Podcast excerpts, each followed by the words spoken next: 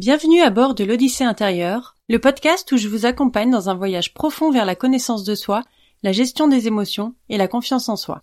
Je m'appelle Erika et je suis coach certifié Master Coach PNL et praticienne clean. Dans cet espace d'exploration, nous créons une petite bulle de douceur où nous plongerons ensemble au cœur de nos émotions, de nos peurs et de nos croyances. Alors, installez-vous confortablement et c'est parti. Alors aujourd'hui, nous allons parler d'un sujet qui nous concerne tous, pourquoi les mots des autres peuvent parfois nous blesser. Alors que ce soit dans une relation amoureuse, au travail ou dans le cercle social, on est tous susceptibles d'être touchés par les paroles de quelqu'un d'autre. Les mots des autres peuvent avoir un impact plus ou moins important sur nos vies, nos choix, nos actions. Mais pourquoi? Comment se protéger des critiques des autres, tout en restant bien sûr ouvert à leurs opinions? Comment faire face à ces commentaires sans qu'ils nous blessent? C'est ce que nous allons explorer aujourd'hui. Le premier élément à comprendre, c'est que les neuroscientifiques ont découvert que les mêmes régions de notre cerveau sont activées quand on ressent une douleur physique et quand on ressent une douleur émotionnelle. C'est-à-dire que le cerveau ne fait pas la distinction entre une douleur physique et une douleur émotionnelle. Donc oui, ces mots blessants peuvent nous affecter de la même manière qu'une blessure physique. Alors si on a tendance à consulter, se soigner pour des douleurs physiques, on néglige totalement les douleurs émotionnelles très souvent. L'impact des douleurs émotionnelles non prises en compte euh, se reflète très souvent sur le corps. Par exemple, euh, des problèmes de peau, du psoriasis, de l'eczéma, etc. Les ulcères, les ulcères à l'estomac sont un grand signe de stress en général, voire même certains cancers suite à un choc émotionnel. Et pourtant, on a tendance à pas se faire aider, pas se faire soigner pour les douleurs émotionnelles. Alors je dis soigner, je dis pas que, c'est une maladie. Mais les émotions, comme je vous l'ai dit précédemment, ont, le même impact sur notre cerveau que les douleurs physiques. Et pourtant, on ne les prend pas en compte. Que ce soit par négligence, par honte aussi. Euh, beaucoup ont honte de, de consulter parce que ça ne se voit pas. Et les émotions ne se voient pas. Donc les arrêts maladie pour dépression, pour euh, stress post-traumatique, etc., engendre beaucoup de culpabilité. Alors que si vous aviez une jambe cassée, vous n'auriez probablement pas cette culpabilité. Il faut vraiment apprendre à se détacher de cette, de cette idée qu'on a que si ça se voit, si c'est mesurable, ça vaut quelque chose, ça vaut le coup d'être soigné, ça, ça mérite d'être soigné. Mais si ça ne se voit pas, c'est c'est honteux, c'est euh, c'est de la comédie, c'est euh, de la faiblesse, pas du tout, pas du tout. Encore une fois, le cerveau fait pas la différence et euh, les blessures émotionnelles ou physiques euh, font aussi mal l'une que l'autre. Ensuite, euh, en tant qu'êtres sociaux, nous avons besoin d'être aimés. Nous avons besoin d'être acceptés, respectés, pour nous sentir bien dans notre peau. Maslow montre d'ailleurs bien dans, dans sa pyramide des besoins à quel point le besoin d'estime est important. Sans estime, il n'y a pas d'accomplissement. Les trois premiers besoins humains étant les besoins physiologiques, les besoins de sécurité et d'appartenance. Donc voilà, il y a cinq étapes dans cette, euh, dans cette pyramide. Donc tout en bas, c'est les besoins physiologiques, manger, boire, euh, etc., de sécurité et d'appartenance, que ce soit une famille, un groupe, un cercle social ensuite le besoin d'estime et le besoin d'accomplissement. Essayez de voir dans votre vie à quel stade de cette pyramide vous sentez que votre besoin n'est pas comblé. Je vous parle de ces besoins parce que parfois les commentaires négatifs peuvent remettre en question notre estime de soi, notre valeur, notre identité. On se sent rejeté et on remet en cause sa propre estime de soi. Mais on peut et on a le pouvoir de choisir comment on réagit face aux paroles des autres. On peut choisir de les laisser nous blesser et de nous enfoncer dans une spirale négative, ou on peut choisir de nous protéger et de trouver les moyens de rebondir. Le contexte de la situation est important aussi. Parfois, les paroles des autres ne sont pas destinées à nous blesser intentionnellement. Mais ça peut être pour nous faire part d'un point de vue, ou nous aider à nous améliorer. Parce que oui, la critique peut être constructive. Tout est dans la manière peut-être de dire les choses, de trouver le bon moment, voilà, c'est vraiment la manière de le faire, les mots qu'on emploie, et aussi c'est la personne à qui on dit d'être prêt à recevoir. Euh, avant de donner mon avis à quelqu'un, je lui demande s'il a envie d'avoir cet avis. Si quelqu'un nous fait une critique, euh, on peut choisir de le prendre de manière positive, comme une façon de s'améliorer, ou euh, des changements à apporter. Mais si on le prend de manière négative, c'est-à-dire en se disant euh, oh là là, je suis, euh, je suis nul, il me juge, il me critique, etc. Là, forcément, la critique sera pas vraiment constructive. Pas parce qu'elle est apportée d'une mauvaise manière, mais parce qu'elle est perçue d'une mauvaise manière. Bref, tout ça pour dire que quand on, reçoit une remarque négative, la première réaction, c'est souvent de se sentir blessé, de se sentir en colère, de se sentir dévalorisé. On se pose des questions sur sa valeur personnelle, sur ses compétences. On se dévalorise. Mais pourquoi? Tout simplement parce qu'on s'identifie à ces commentaires. On prend les opinions des autres comme une validation de notre valeur en tant que personne. Pourtant, la vérité, c'est que les commentaires des autres ne sont que des opinions, basées sur les perceptions et sur les expériences personnelles de ceux qui les expriment. Vous n'êtes pas ce que vous faites, vous n'êtes pas ce que vous dites, vous n'êtes pas vos erreurs et vos faiblesses. On a tous des aspects de nous qu'on voudrait améliorer, qu'on peut améliorer, mais ça ne doit pas nous définir en tant que personne.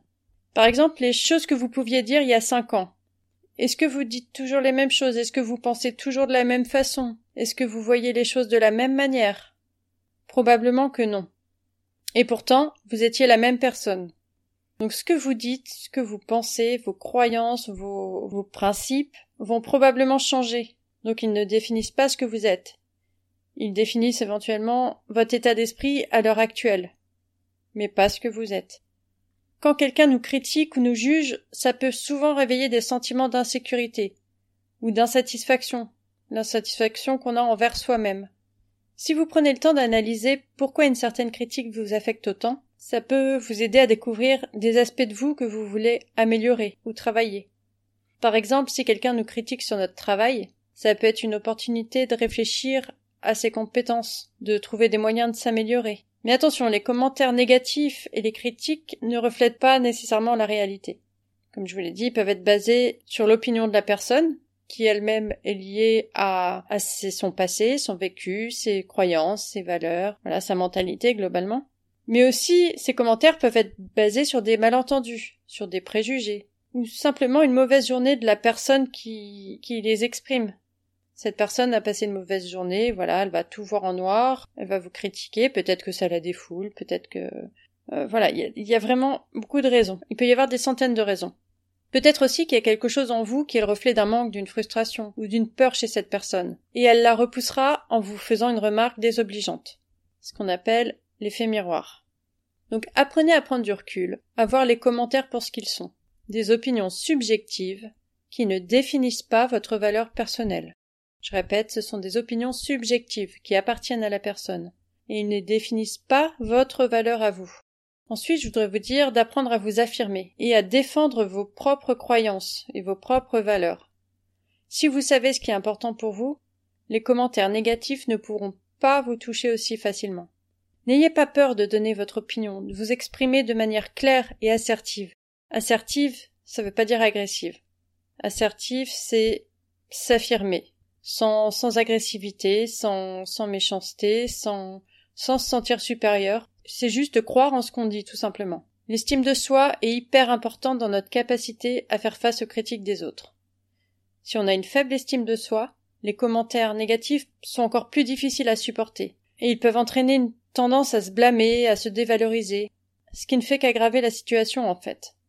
Et l'estime de soi, comme tout, ça se travaille, ça s'apprend, et c'est vraiment, vraiment une délivrance. On se sent plus léger, plus libre. Je vous assure que les remarques et jugements auront beaucoup, beaucoup moins d'impact sur vous. Et une de ces étapes de l'estime de soi, c'est l'autocompassion. Tous les humains font des erreurs. Tous. Alors déjà, apprenez à vous pardonner, à vous traiter avec bienveillance, comme vous le feriez avec votre enfant ou un ami, et tirez-en des leçons, des apprentissages, pour aller encore plus loin, plus haut, et sortir petit à petit de votre zone de confort. Ensuite, commencez par être conscient de vos propres pensées et de votre langage intérieur. Si vous avez tendance à vous critiquer, à vous dévaloriser, vous pouvez commencer à remplacer ces pensées par des pensées plus positives. Par exemple, euh, au lieu de dire je suis nul, dites je vais m'améliorer. Au lieu de dire je suis bête, vous pouvez vous dire je n'ai pas assez réfléchi ou je vais m'y prendre autrement la prochaine fois. Là encore, le cerveau euh, ne fait pas la distinction entre ce que vous vous dites intérieurement et ce que vous disent les autres. Si vous vous dites je suis nul, je suis bête, euh, je suis moche, euh, j'ai un corps dégueu ou que sais-je, votre cerveau va l'intégrer, vraiment comme une vérité. Tout ce que vous vous dites par la pensée, même sans le dire à voix haute, votre cerveau l'intègre comme une vérité. Alors vraiment, vraiment, c'est hyper important de vous parler bien, comme vous vous parleriez à une amie ou à, ou à votre enfant. Encouragez-vous, dites-vous des choses gentilles. Et ça, c'est pas un exercice qu'on réussit du jour au lendemain. Donc, euh, commencez déjà par à chaque fois que vous vous dites euh, je suis nul ou je voilà quelque chose de négatif, corrigez-vous. Dites-vous ah non, pardon, je vais faire mieux. Euh, je n'ai pas réfléchi, j'ai été maladroit. Mais corrigez-vous comme vous corrigeriez quelqu'un que vous aimez, en vous excusant pardon, j'aurais dû dire ça. La communication bienveillante, c'est pas que vers les autres, c'est aussi envers vous, vraiment. Donc essayez ces petits exercices et vous verrez que, que ça changera pas mal déjà. Ensuite, le plus important, c'est de se rappeler que votre valeur ne dépend pas de ce que vous faites ou de l'opinion des autres. Nous avons tous de la valeur, tous, indépendamment de nos réussites et de nos échecs. Je vous vois lever les yeux au ciel, dire ouais, non, vous avez vraiment de la valeur. Je suis persuadée qu'il y a des gens qui vous aiment, c'est que vous avez de la valeur pour eux. Et puis si, si vous ne vous sentez pas aimé ou que vous n'êtes pas aimé par ceux que vous voudriez, bah, ils perdent quelque chose. C'est qu'ils ne vous connaissent pas assez. C'est qu'ils n'ont pas vu la, la richesse intérieure que vous aviez. Et c'est tant pis pour eux, c'est dommage. Mais vous, vous avez de la valeur. Alors pour résumer, il est normal que les paroles des autres puissent nous blesser émotionnellement. Mais il est important de se rappeler que nous avons le pouvoir de choisir comment on réagit face à ces paroles, en prenant en compte le contexte, en apprenant à nous protéger tout en restant ouverts, en augmentant son estime de soi, on peut faire face aux critiques et aux insultes de manière plus constructive et positive. Les commentaires négatifs peuvent vous blesser, mais pas vous définir. Apprenez à distinguer vos propres croyances et valeurs de celles des autres, à vous affirmer et être bienveillant envers vous-même, parce que la confiance en soi vient de l'intérieur. Et si vous avez cette confiance en vous, vous serez beaucoup moins blessé par les remarques des autres. Je finirai par cette citation que j'adore. Vivez toujours avec la conscience de n'être inférieur à personne et l'humilité de n'être supérieur à personne.